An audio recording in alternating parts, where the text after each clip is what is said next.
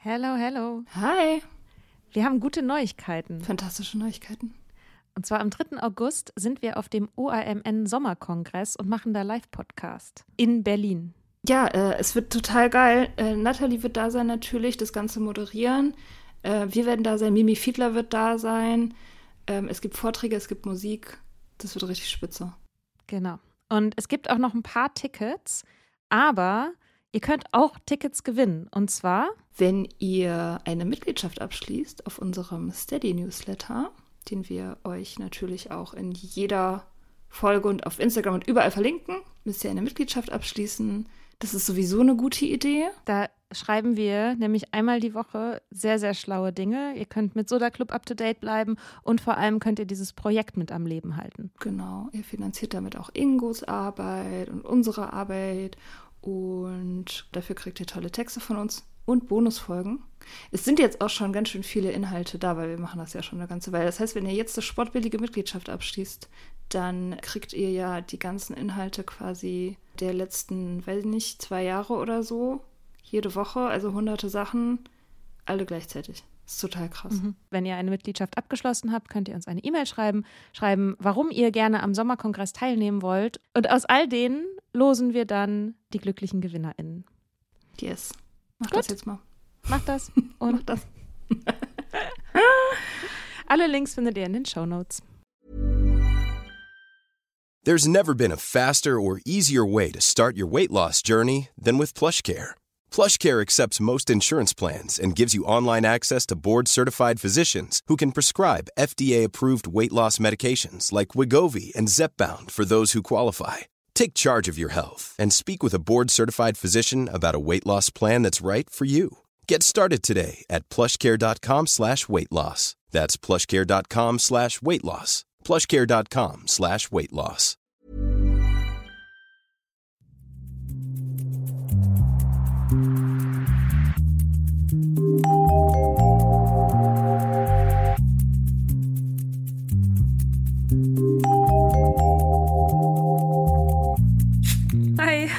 Hello. Na, ja. wie geht's deinem Pilz und bist du bereit für Körper 2? Ich bin total bereit für Körper. I was born ready. Und meinem Pilz geht's soweit auch ganz gut. Also er macht nicht die, die Anstalten zu sterben. Also, aber ich habe ihn auch noch nicht lange. Ich habe ihn geschenkt bekommen von einer Freundin, die ähm, offenbar sehr viele Pilze hat, weil der vermehrt sich ja die ganze Ja. Zeit. Ja, ich finde es sehr lustig, dass es eigentlich um Körper geht und wir jetzt über Pilze reden. Das klingt so, weiß ich nicht, wie so ein Vaginalpilz. Den Es geht, es geht Voll nicht gut, dass um einen jetzt Vegi vermehrt. Habe ihn von meiner Freundin bekommen. Vaginalpilze vermehren. Das ist, äh, das ist keine gute Nachricht, normalerweise. Hm. Nee, aber es geht um den Kombucha-Pilz, ein sogenannter Scoby, habe ich gelernt. Ähm, den habe ich jetzt zu Hause in so einer großen Flasche und habe ihn gestern Mhm. gefüttert, neu gefüttert, mit äh, stark gesüßtem schwarzen Tee. Und ähm, ja, das ist gerade irgendwie so ein Hype. Also fermentiertes zu trinken, also zum Beispiel Kefir oder eben dieses Kombucha-Zeug, ist wahrscheinlich auch schon seit einer Weile so ein Hype, weil das extrem gut ist für die Darmbakterien. Ist da nicht Alkohol drin? Ja, da ist ein bisschen Alkohol drin. Deswegen ist es auch äh, umstritten. Also manche Leute sagen, es ist eben gleichzusetzen mit alkoholfreiem Bier, ähm, wo ja auch irgendwie bis zu 0,5 Prozent drin sein darf. Mhm. Aber also wenn man das lange fermentieren lässt, dann ist der Alkoholgehalt ungefähr so hoch wie in einer vollreifen Frucht. Also sehr niedrig. Und ich persönlich bin da ja nicht so streng. Also, ähm, weiß nicht, ich verdünne das auch immer mit Wasser. Weil man kann das, also ich finde, man kann das gar nicht so pur trinken, weil das halt auch sehr sauer ist. Das ist ja dann wie so, schmeckt so ein bisschen wie Apfelessig oder so. Und äh, deswegen ist das jetzt, habe ich da nicht so, ich habe da keine Probleme mit. Ich kriege auch keinen Rausch davon, also habe ich bis jetzt zumindest noch nicht gehabt. Ähm, Außer ja. deine Darmbakterien, die dann Party machen. Genau, ja. ja Oder- ja, ja, für die Darmbakterien ist es sehr gut. Also ist es probiotisch oder präbiotisch? Boah, ich kenne den Unterschied gar nicht. Erkläre ich dir jetzt. Probiotisch. Pass auf, Schätzchen. Ich erkläre dir das jetzt. ähm, Probi ich hoffe, ich mach's richtig rum. Probiotisch ist quasi, sind die Bakterien. Also wenn du quasi so Milchsäure, also wenn du Joghurt isst, sind da ja zum Beispiel Milchsäurebakterien drin. Mhm. Präbiotisch ist, wenn es gutes Futter für diese Bakterien ist. Aha.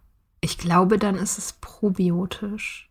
Weil, aber ich weiß es nicht, keine Ahnung. Ich habe das noch, ich habe diese Unterscheidung auch noch nie gehört. Das ist jetzt für mich New News sozusagen mich sehr viel mit dem Darm und der Verdauung auseinandergesetzt, wo mhm. wir beim Thema sind. Körper. Mhm. Körper. Sehr empfehlenswert. Darm mit Charme. Ja, habe ich auch mal gelesen. Mhm. Das ist wirklich cool, das Buch. Ja, ja, was so im Darm alles abgeht. Oh mein Gott, was das für einen Einfluss hat, das ist ja so verrückt. Das glaubt man ja gar nicht, dass das, ähm, dass es so massiven Einfluss auf die Psyche hat, ne? Wie es dem Darm geht. Das ist total verrückt. Ja, mhm. und das zeigt auch wieder, was wir schon in der vorigen Folge besprochen haben, nämlich, dass der Körper so wahnsinnig großen Einfluss auf das Denken auch hat. Und äh, man deswegen sich darum ein bisschen kümmern sollte. Von Zeit zu mhm. Zeit. Ja, ich fand es, ähm, wie war denn das, wie war denn dein Verhältnis zu deinem Körper, als du noch getrunken hast?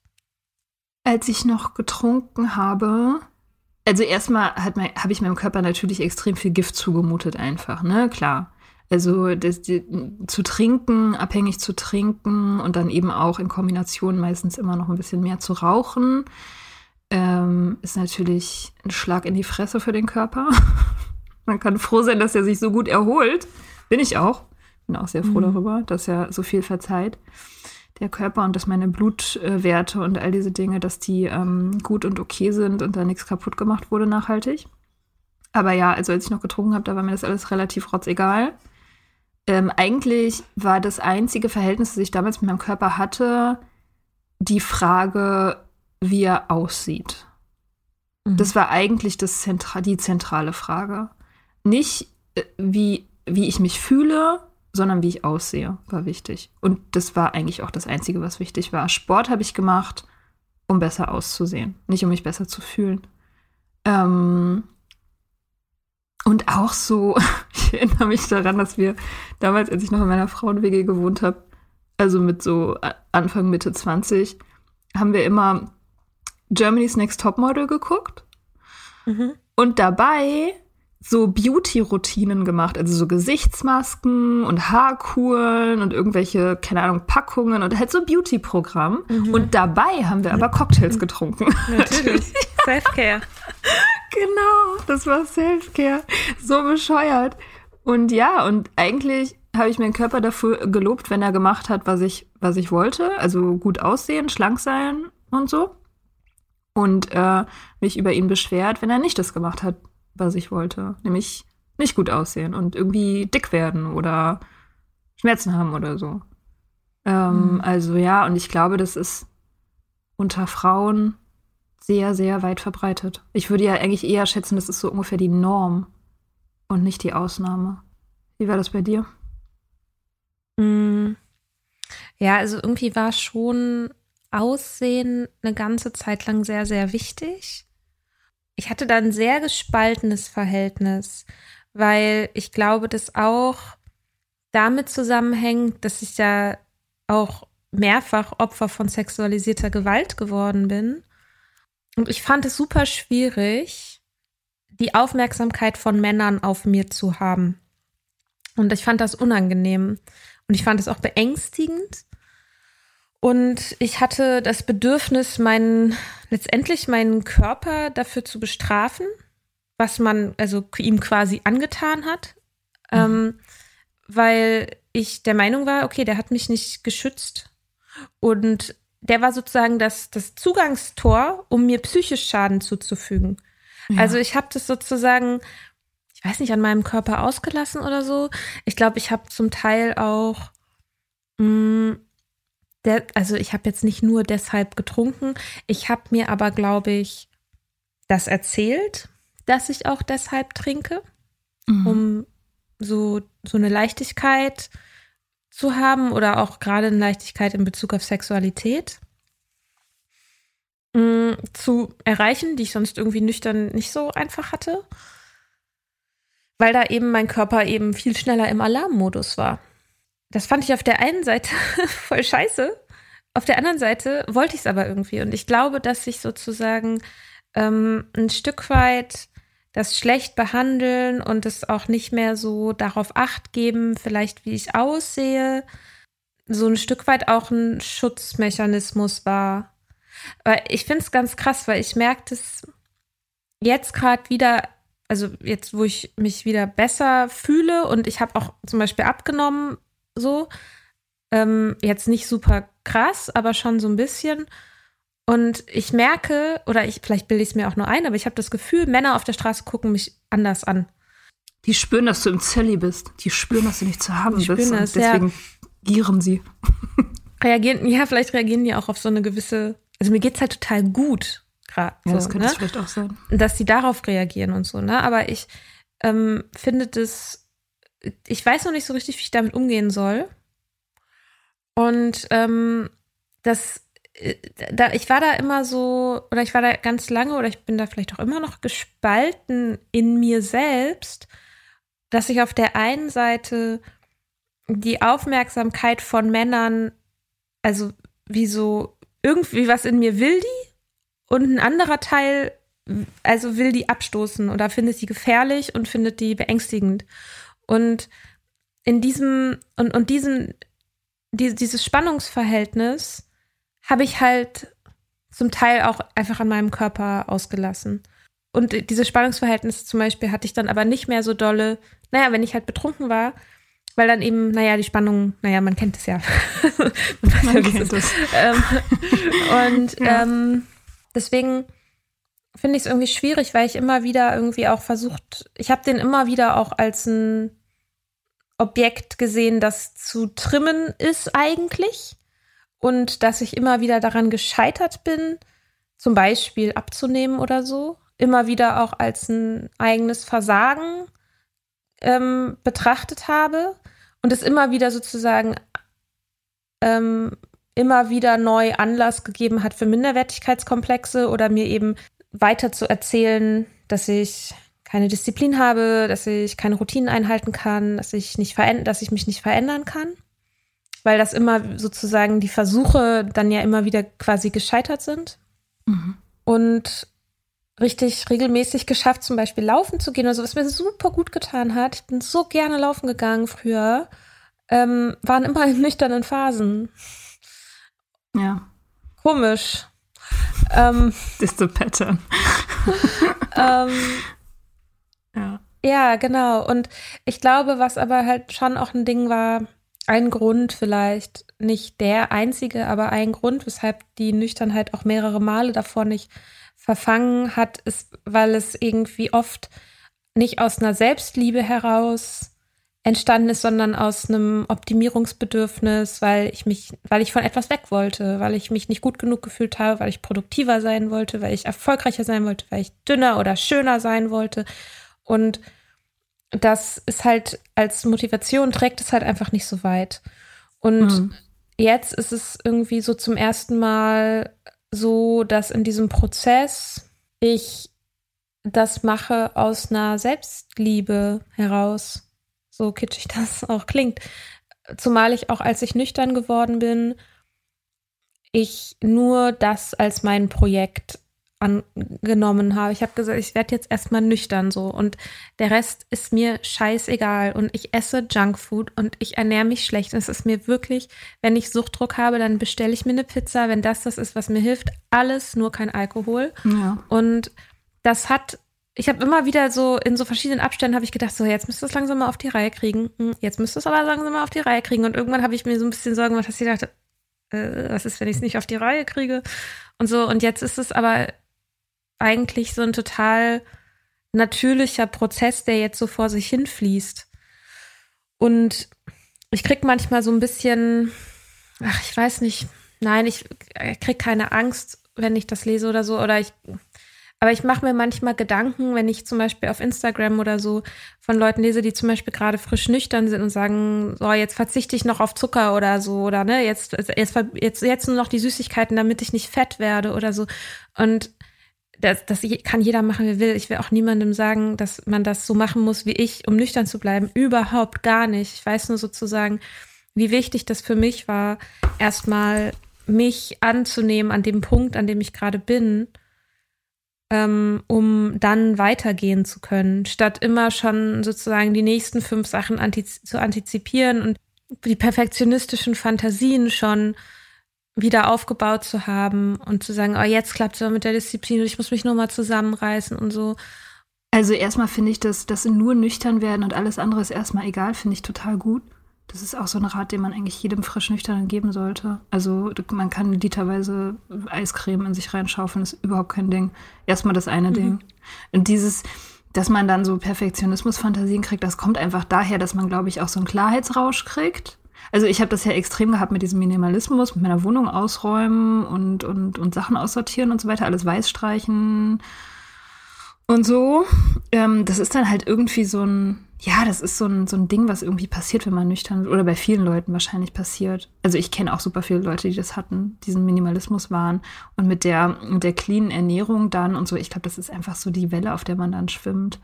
Aber ich glaube, es ist gut auch, das das äh, zu wissen, dass es sozusagen nicht das Primäre sein sollte, mhm. sondern immer nur das, was vielleicht nebenbei passiert, aber auch nicht unbedingt passieren muss. So.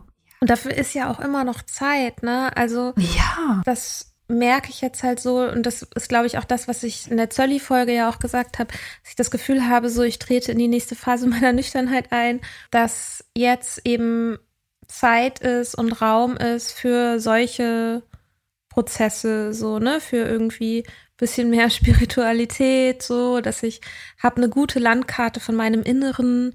Ähm, ich kenne mich sehr gut und es gibt jetzt sozusagen das einfach das Potenzial, weiter zu heilen einfach und, und gut mit mir selber zu sein. Und ich hätte das nie gedacht, dass ich mal so geduldig sein kann. Hm. Und ja.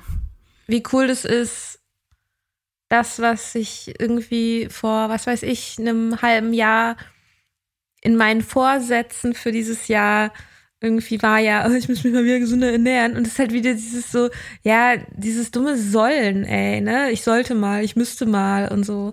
Mhm. Und ähm, das hat ja dann letztendlich darüber gebündelt, dass ich versucht habe, einen Monat lang mir keine Pizza zu bestellen. Das habe ich auch geschafft, keine Pizza hm. zu bestellen. Ähm, Tiefkühlpizza war okay und Pizza abholen ah, war auch ah, okay, ne? Also ähm, und das aber letztendlich, ich diesen ganzen Prozess bin ich auch wiederum ähnlich angegangen, wie ich nüchtern geworden bin. Also mhm. habe mir ganz, ganz viele Informationen rangeholt, habe Bücher dazu gelesen, habe irgendwie so langsam Schritt für Schritt irgendwie, habe mich einfach immer mehr damit beschäftigt und habe halt versucht, sozusagen an die Denkmuster zu gehen und an die Glaubenssätze zu gehen und mit so einem Wohlwollen. Ja, und auch, also man lernt ja auch immer viel längere Zeiträume zu überschauen. Das ist ja auch das Krasse, finde ich, in der Nüchternheit, dass man einfach irgendwie nicht immer alles sofort passieren muss. Und wenn es nicht sofort passiert, dann ist es sowieso egal und dann macht man einfach so weiter wie vorher. So, so ist ja alles früher gewesen irgendwie.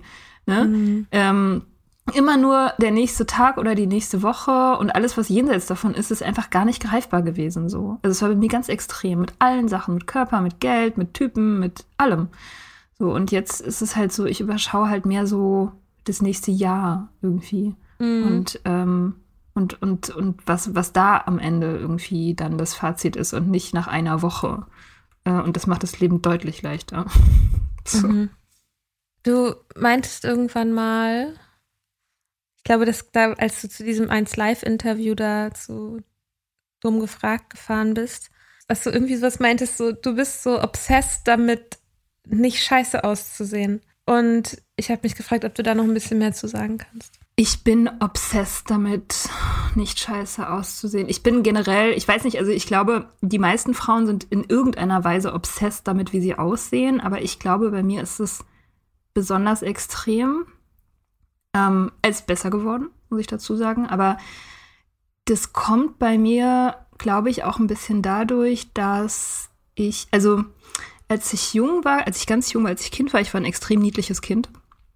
Ich hatte so ganz äh, niedliche schwarze Locken und riesige dunkle Augen und so. Und man hat mir eigentlich meine komplette Kindheit und Jugend immer erzählt, wie hübsch ich bin. Also alle Leute mhm. haben immer gesagt, so, oh, so hübsch und so süß und keine Ahnung und so ganz hübsch und bla bla bla. Und das hat sich fortgesetzt in die Teenagerzeit und auch eigentlich so in die frühen 20er, dass man permanent irgendwie mir gesagt hat, so hübsch, so hübsch und deine hübschen Haare und deine hübschen Augen und so weiter. Und ich habe das, wie du vorhin gesagt hast, ich habe es auf eine Art, fand ich das richtig geil, weil das hat mir einen Kick gegeben. Ich habe schon gemerkt, dass es eine Währung ist. Mhm. Ähm, Gerade auch in so Liebesbeziehungen und aber auch beim Arbeiten und so, dass es irgendwie eine Währung ist. Aber gleichzeitig habe ich auch immer gewusst, dass es eine Lüge ist. Also, dass mich das mhm. betrügt, dass es nicht echt ist und dass es irgendwie, ja, dass es sowieso vergänglich ist und dass es aber auch irgendwie nichts mit mir zu tun hat. Deswegen war ich da immer so zerrissen, weil ich das einerseits irgendwie gemerkt habe, ich brauche das. Ich bin da irgendwie abhängig von und andererseits wollte ich das aber auch nicht. Ich wollte nicht, äh, dass es irgendwie wichtig ist. Ich wollte auch nicht, dass es mir selber wichtig ist. Ich wollte nicht davon abhängig sein, dass mir das wichtig ist, dass ich davon irgendwie angetrieben werde oder so. Und ich habe aber auch gemerkt, ich kann mich dem nicht so richtig entziehen. Und als Teenager hatte ich mal so eine Phase, da habe ich auch bewusst versucht, mich hässlich zu machen oder mich komisch aussehen zu machen. Ich habe mir zum Beispiel die Augenbrauen mhm. abrasiert ähm, mhm. eine Weile. Und, und dann sieht man super merkwürdig aus sofort. sieht sofort total krank aus und seltsam. Oder, oder ich habe halt so, ich habe mich halt so krass geschminkt, ähm, dass es wie so eine Maske war. Also ich habe so eine, ich habe zum Beispiel so eine Geisha-Phase gehabt, da habe ich immer das Gesicht ganz weiß gepudert und so ein Geisha-Make-up mhm. getragen. So dass es einfach, dass ich einfach, ich habe versucht auszusehen wie was anderes als ein Mensch. Wie so ein Alien oder so. Das fand ich immer geil, ja. weil ich dann, weil ich dann das Gefühl hatte, ich habe so die Macht aus diesen normativen Bewertungsrastern ähm, rauszufallen irgendwie. Ähm, ja, das kann man leider irgendwann nicht mehr machen. so, oder man muss dafür irgendwann einen höheren Preis bezahlen. Also wenn man noch Schule geht oder so, dann, dann kommt man damit durch, irgendwie sich für eine Gescha zu schminken. Aber irgendwann muss man halt erwachsen werden und dann hat man nicht mehr so viel Spielraum. Sei denn, man mhm. ist Schauspielerin. Mhm. Genau. So ein bisschen Tilda ja. Swinton. Ja, genau. So, also war das so, dass also so was asexuelles sozusagen, also was so menschlich ist, aber also ich, also es mhm. klingt jetzt aber mhm. so von der Ästhetik her, dass mhm. es nicht so ganz einfach zu deuten ist und so. Naja, aber ja. Mhm.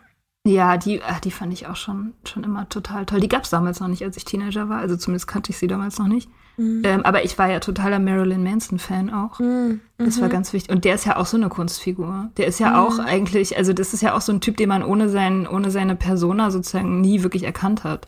Der einfach ein völlig anderes Wesen aus sich selber gemacht hat, als das, mhm. was er, was er tatsächlich war. Und das hat mich immer sehr fasziniert. Oder Björk. Bei ihr ist es ja oh, auch ja, so. Björk.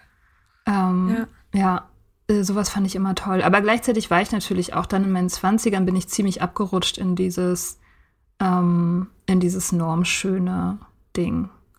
Und ja, dann auch immer irgendwie abnehmen. Also abnehmen nehmen war eigentlich immer ein Projekt, was nebenher lief. Also ich kann mich mhm. an keine Zeit erinnern, wo ich nicht irgendwo hätte abnehmen müssen oder wie gesagt habe, ich muss hier irgendwas irgendwie meinen Arsch mehr trainieren oder keine Ahnung, oder irgend, irgendwas musste immer besser werden. Haut musste besser werden, Arsch, Beine, keine Ahnung.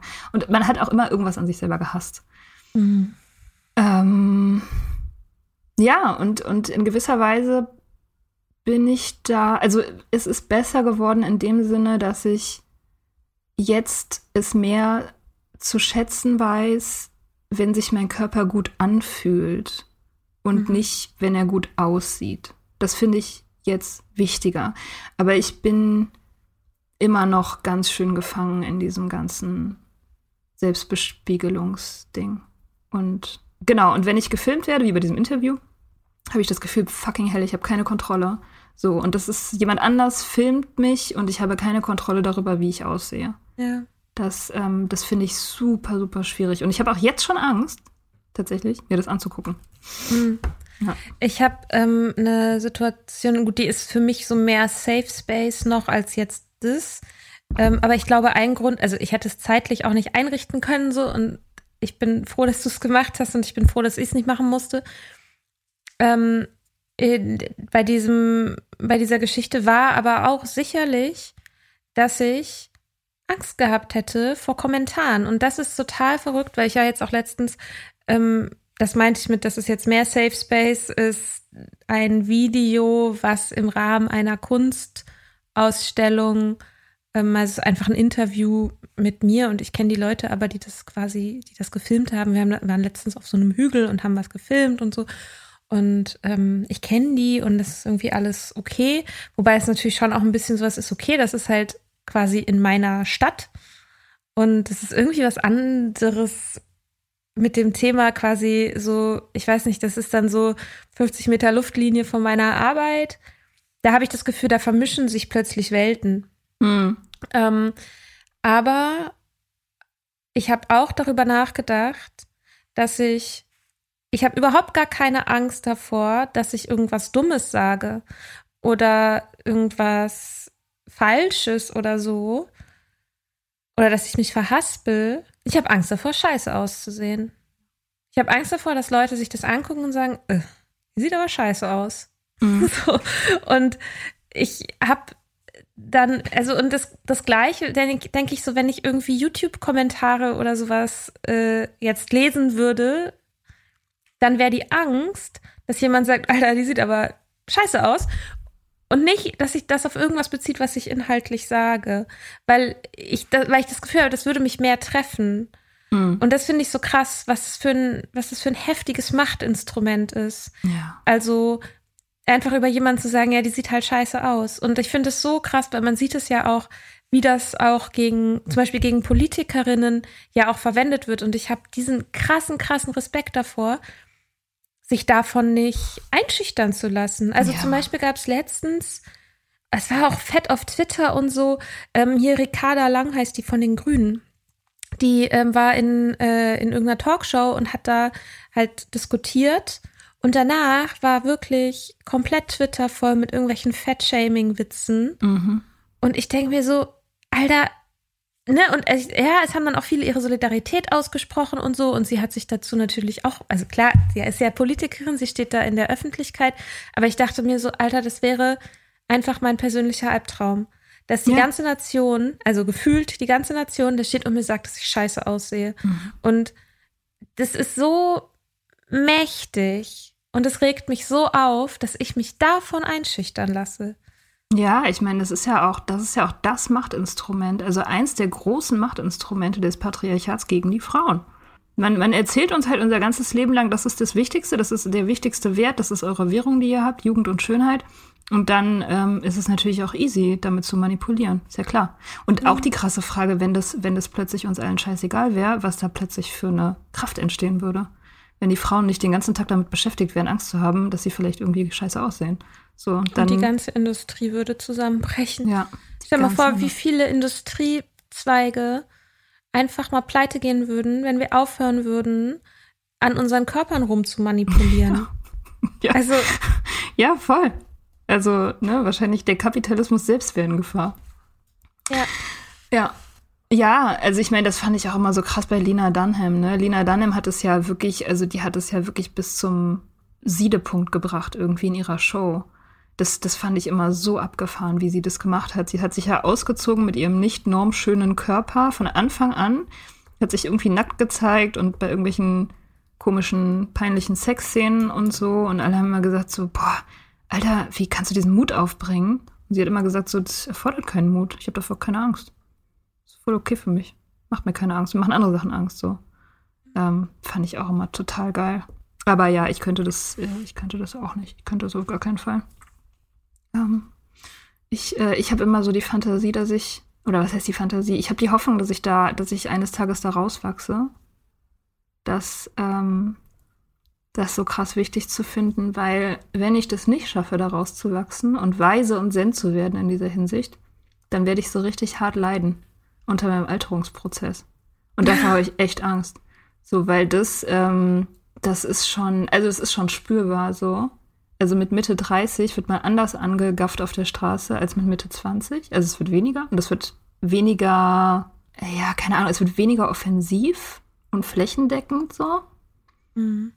Und obwohl das angenehm ist, ist es trotzdem eine Sache, die ist unangenehm. Weil man mhm. sich denkt, so irgendwann, wenn dieser Prozess abgeschlossen ist, bin ich unsichtbar. Mhm. Ja, aber unsichtbar für den männlichen Blick. Aber auf den ist man ja konditioniert. Ja, genau. Ja, das, ich, ich fand es auch zum Beispiel total verrückt, dass ich, ähm, als ich in Irland gelebt habe, ich habe, glaube ich, in kein, zu keiner Zeit so viele Komplimente auf mein Aussehen bekommen. Also ich habe, also es ist natürlich auch genauso wie bei dir, ist es was, das wird kommentiert, so, oder wurde bei mir kommentiert und von irgendwelchen Jungs und dann wurde mir gesagt, dass ich hübsch bin und dann dachte ich, oh cool, ich bin hübsch ähm, und fand das erstmal besser als du siehst scheiße aus so. Ähm, und aber das war dann so Mitte 20, habe ich es einfach nicht mehr so, also ich war auch nicht in den Kontexten, in denen einem das ständig gesagt wird. Und ganz angenehm fand. Ähm, mm. Und dann ähm, war ich in Irland und mir, ich, ich war, stand halt auch hinter der Bar aber mir wurde ständig gesagt, wie hübsch ich bin. Und vor allem wurde ich ständig für meine Natürlichkeit gelobt. Und dann haben die ganzen Typen immer sich darüber beschwert, wie sich die irischen Frauen so auftakeln. Ne? Und dann mit super viel Make-up und so. Und ich irgendwer jemand ist, das war an Silvester und ich hatte so einen Kapuzenpulli an. Und zwei Iren im Hinterhof beim Rauchen von dem, von dem Pub waren so komplett begeistert davor. Boah, krass, eine Frau, die irgendwie so aussieht, wie du aussiehst und die dann irgendwie das so Silvester einfach nur, also so ein Hoodie anhat so und und das mhm. war so, mhm. das war so irgendwie ein, das, das Lob. Und ich dachte aber cool die ganze girl. Zeit, ja krass, cool Girl, na klar. Ja. Aber ja auch, wenn ihr gegenüber allen Frauen so sehr das Aussehen ständig betont, und wahrscheinlich auch von klein auf. Ich war ja dann auch in Familiengefügen so, ne? Und ähm, habe das irgendwie mitbekommen, dass ich so dachte, ja, natürlich, in Anführungsstrichen, takelt man sich auf oder also macht sich halt hübsch oder so und schwingt sich vielleicht mehr, weil man die ganze Zeit das als einen Wert verkauft bekommt. Klar. So, also und natürlich reagiert man dann irgendwo drauf. Ich habe irgendwann auch gemerkt, dass ich anfange darauf zu reagieren. So, mich extra irgendwie hübsch zu machen, bevor ich rausgegangen bin. Lag auch daran, dass ich in einen hübschen Iren verknallt war. Das, aber naja, so irgendwie. Ja. Ja, ey, mein Gott, ich habe, ey, ich habe in High Heels gearbeitet hinter der Bar. Oh Gott, ich habe zehn Zentimeter Stilettos hinter der Bar getragen. Ich habe Stunden Alter. gebraucht, um mich dafür äh, aufzustylen. Und ich oh habe, es war, es war teilweise, also in der Zeit, es war wie ein Rausch, weil ich habe auch Telefonnummern gesammelt, als gäbe es keinen Morgen. Also Heiratsanträge bekommen. Also das ganze Spiel war eigentlich darauf ausgerichtet, ähm, mhm. zu gewinnen, diesen Beauty-Wettkampf zu gewinnen. So, das war mhm. schon so. Ich habe, also ich glaube, das hat mich wirklich auch nachhaltig verdorben, muss ich sagen. Also ich, ich bin jetzt bewusst und ich arbeite auch dagegen und so weiter, aber, aber ich glaube, ich habe da neulich was drüber geschrieben bei Instagram und da ist mir aufgefallen, ich glaube, ich habe tatsächlich auch so einen ganz tief verwurzelten Glaubenssatz immer noch, dass ich eigentlich, ähm, also dass romantische Beziehungen für mich nur möglich sind, solange ich hübsch bin. Mhm. Oder was auch immer das heißt. Oder jung. Oder dass es da halt irgend so eine, irgend so eine Abstufung gibt. Und je, je hübscher ich bin, desto liebenswürdiger bin ich. So. Mhm. Das ist, glaube ich, wirklich tief, tief verankert. Und das ist so toxisch. Aha. Das ist komplett toxisch. Wie wird man das los? Ja, das, das ist echt, also ich glaube, das darf man nicht übers Knie brechen. Shirley ist erstmal ein guter Schritt. Ja, aber, aber auch das, ne, das ist mir auch neulich eingefallen mit dem Zelli. Ich habe ähm, hab mich mit Vlada unterhalten, als wir in Portugal waren. Und, und es ging irgendwie um das Zelli, um eine Pause zu machen vom Daten und so weiter. Und Vlada hat mich irgendwie sowas gefragt in dem Sinne wie, ähm, ja, was, was wäre denn, wenn du jetzt nicht datest? Was wäre denn so schlimm daran, wenn du jetzt nicht datest, sozusagen? Oder wenn du eine Pause machst? Und ich habe nur gedacht, ich verliere Zeit. Mhm. Gut aussehende Zeit. Ich verliere Jahre, weil irgendwann so, ne, in meinem Kopf kommt irgendwann der Punkt so, da werde ich halt unfickbar und dann bin ich unsichtbar und dann ist romantische Liebe für mich nicht mehr zu haben, sozusagen. Deswegen mhm. muss ich, deswegen muss ich halt das jetzt schnell machen, weil das Zeitfenster schließt sich. So, und dann dachte ich auch so, boah, krass. So, mhm. das, also eine der Sache, der, der Sachen, die das so attraktiv machen, ein Mann zu sein. Weil die, ich meine, die haben das wahrscheinlich auch ein bisschen, aber nicht in dem Extrem. Mhm. So. Männer haben das nicht, dass sie denken, so irgendwie ab 42, Bin ich irrelevant Bin und ich irrelevant. keiner will mich mehr. genau. Mhm. Im Gegenteil. Mhm. Die kriegen dann graue Schläfen und sind hotter. Und haben eine funktionierende Karriere und sind total anziehend für äh, junge Frauen, die Ja. Daddy-Issues haben. Oh ja. Ja, genau. Ja. Und das weiß ich auch so gut, weil ich war diese Frau damals. Yeah. Tja, was macht man dagegen? Das ist eine sehr gute Frage. Also ich glaube, naja, wie das halt mit allem so ist, ist der erste Schritt Bewusstwerdung und also etwas, worauf ich mich momentan fokussiere, ist weniger, wie ich aussehe und was du schon gesagt hast, wie du dich fühlst, ähm, aber auch irgendwie darüber, was für ein Wunderwerk eigentlich der Körper ist. Und das finde ich so ganz interessant, weil es gibt halt ja irgendwie Body Positivity als Bewegung, was ich ja auch cool finde. Also ist, ne, jeder Mensch soll sich wohlfühlen im eigenen Körper und so. Und ähm, ich finde aber, mir entspricht viel mehr die Bewegung, Bewegung Body Neutrality. Mhm, ja, mir auch. Also zu sagen, ich muss meinen Körper nicht aktiv runter machen. Ich muss ihn aber auch nicht, akt ich muss das Aussehen meines Körpers nicht aktiv hypen, weil es nicht das mein bestimmendes Merkmal ist. Ja. Und eben die, ich bin ihm neutral, also dem Aussehen an sich bin ich neutral gegenüber eingestellt. Und das finde ich, ist für mich, fühlt sich das so heilsam an und so anstrebenswert, bestrebenswert, Mhm. weil ich denke, ja, wenn ich wirklich neutral gegenüber meinem eigenen Aussehen mich fühle, wenn es keinen Unterschied macht, wie ich aussehe und ob ich dann traurig bin oder glücklich bin, dann bin ich frei. Ja. Äh, Und das ist zum Beispiel auch so ein Ding, ne? Ich habe mich super lange nicht gewogen, über Jahre. Ich habe mich nicht gewogen, weil ich irgendwie auch so dachte, ich will mich gar nicht diesem, ähm, diesem Diätwahnsinn sozusagen aussetzen oder so.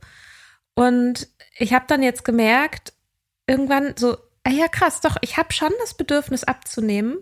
Und ich finde, das ähm, ist auch ein okayes Bedürfnis. Ich finde es auch in Ordnung, das zu tracken, auch weil ich, weil daran zum Beispiel auch die Dosierung von Medikamenten hängen. So, also zum Beispiel Schilddrüsenmedikamente. Das war zum Beispiel, so fing das eigentlich an, damit es mein Schilddrüsenarzt gesagt hat, ich sollte mein Gewicht tracken, zumindest ganz grob. Falls ich irgendwie große Schwankungen habe, müssen halt Medikamente angepasst werden. So, da kam zum ersten Mal der Gedanke auf, fuck, muss ich mir eine Waage kaufen? Ich habe mein gesamtes Erwachsenenleben ohne Waage zugebracht. Und jetzt wiege ich mich ab und zu. Und es macht aber das, die Zahl, die ich da sehe, macht aber nichts mit mir. Und das ist ja das eigentliche Befreiende. Ja. Also die Zahl, eine Zahl zu kennen, ohne das Gefühl zu haben, dass sie etwas über mich aussagt oder über meinen Wert aussagt, meinen eigenen Selbstwert oder so. Und so ähnlich sehe ich das eben auch mit Body Neutrality, dass es nichts aussagt, ob ich eine große oder eine kleine Nase habe. Ich habe angefangen mit Sport, also speziell mit Laufen und so Krafttraining und so weiter, weil ich besser aussehen wollte. Also ganz früh schon irgendwie Anfang 20. Und aber ähm, warum ich das jetzt immer noch mache, ist, weil ich mich einfach wirklich besser fühle. Also schlank und stark zu sein, fühlt sich sehr gut an. Ist völlig unabhängig davon, ob man dann besser aussieht oder nicht. Aber es fühlt sich einfach gut an, wenn man irgendwie, also wenn ich regelmäßig Krafttraining mache zum Beispiel, dann stehen und gehen und sitzen und mich strecken, fühlt sich einfach besser an. Und das, also ich merke halt total, dass das mein Grund ist. Und nicht Mhm. mehr dieses komische, ich ähm, muss so und so viel wiegen oder ich muss so und so aussehen. So. Also das ist eine positive Entwicklung, die ich feststellen kann. Dass es mir, dass es mir wichtiger ist, wie sich das anfühlt. Und bei mir ist es auch der Aspekt, dass mir die Sache an sich Freude macht. Also ich, das ist mir so beim Laufen klar geworden oder auch irgendwie bei irgendeiner Yoga-Atemgeschichte oder so, dass ich dabei denke, ah, wie cool, dass ich das gerade mache. Ich habe gerade Lust, genau das zu machen, was ich gerade mache und es nicht zu versuchen, möglichst schnell zu machen, damit ich es hinter mir habe oder zu denken, ah ja, immerhin habe ich dann danach ja die Benefits oder so. Und wenn es, auch wenn diese Benefits sind, danach fühle ich mich ausgeglichener. Ne? Das kann ja auch sein. Aber dass ich nicht so stark auf den, ähm, auf, auf, das, auf die Belohnung am Ende gucke, sondern vielmehr darauf, dass ich den Prozess selbst gut finde und dafür aber in Kauf nehme, dass es vielleicht dann langsamer ist oder dass es seltener ist, dass ich mich nicht ähm, in die Laufschuhe reinprügel mhm. und ähm, dass ich ähm, vorm Yoga-Studio stehe und dann einfach wieder gehe, weil, weil ich plötzlich irgendwie anfange, neurotisch zu werden. Mhm. Ähm, so, und das aber okay ist, weil ich im Prozess bis zu diesem Punkt habe ich ihn genossen. Zu, dann, als ich da stand, habe ich ihn überhaupt nicht mehr genossen. Heißt nicht, dass man nicht auch mal aus seiner Comfortzone raus kann, aber in dem Moment dachte ich so, boah, nee, ich, ich gehe jetzt. Und weißt du was? Das ist voll in Ordnung. Ja, ich meine, du chantest zu Hause schon. Ich, ich chante zu Hause. Ja. Das, ja, und dann weine ich, weil ich so dankbar bin. What the ja, fuck? Ja, das ist erstmal genug. Also ich meine, man muss ja. nicht übertreiben mit der Selbstliebe. nee, irgendwann, irgendwann ist auch mal zu Ende. Irgendwann reicht's auch mal. Ja. Okay. Dreiviertel Stunde ist um. Ja. Jetzt kriegen wir die Belohnung. Wir haben eine fertige Folge. Der mhm. Prozess war auch schön. Aber auch schön, ja. Hat mir gut gefallen. Ja. Ist, noch, ist, noch, ist noch eine Körperfolge in uns drin? Mm, ja. Sehen wir dann mal. Ja, können wir okay. mal testen. Vielleicht gibt es noch okay. eine. Vielleicht auch nicht. Vielleicht. Vielleicht. Okay. Bye. Bye. Wir hoffen, dir hat diese Folge gefallen. Wenn du mit Soda Club up to date bleiben willst, dann kannst du das auf sodaclub.com. Dort findest du nicht nur alle Podcast-Folgen, sondern auch das Soda Mag, Magazin für Unabhängigkeit. Wenn du Steady-Mitglied wirst, kannst du unsere Arbeit unterstützen und bekommst noch dazu unseren Newsletter voller geiler Bonusinhalte. Schreib uns für Feedback, Fragen und Themenvorschläge. Wir lesen alles. Und wenn du ein Sternchen bei Apple Podcasts und Herzchen bei Instagram gibst, dann lieben wir dich für immer. Bis bald auf sodaclub.com.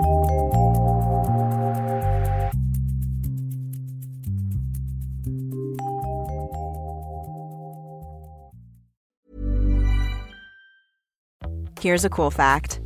A crocodile can't stick out its tongue. Another cool fact, you can get short-term health insurance for a month or just under a year in some states.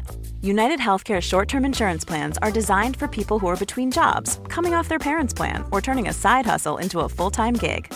Underwritten by Golden Rule Insurance Company, they offer flexible, budget friendly coverage with access to a nationwide network of doctors and hospitals. Get more cool facts about United Healthcare short term plans at uh1.com.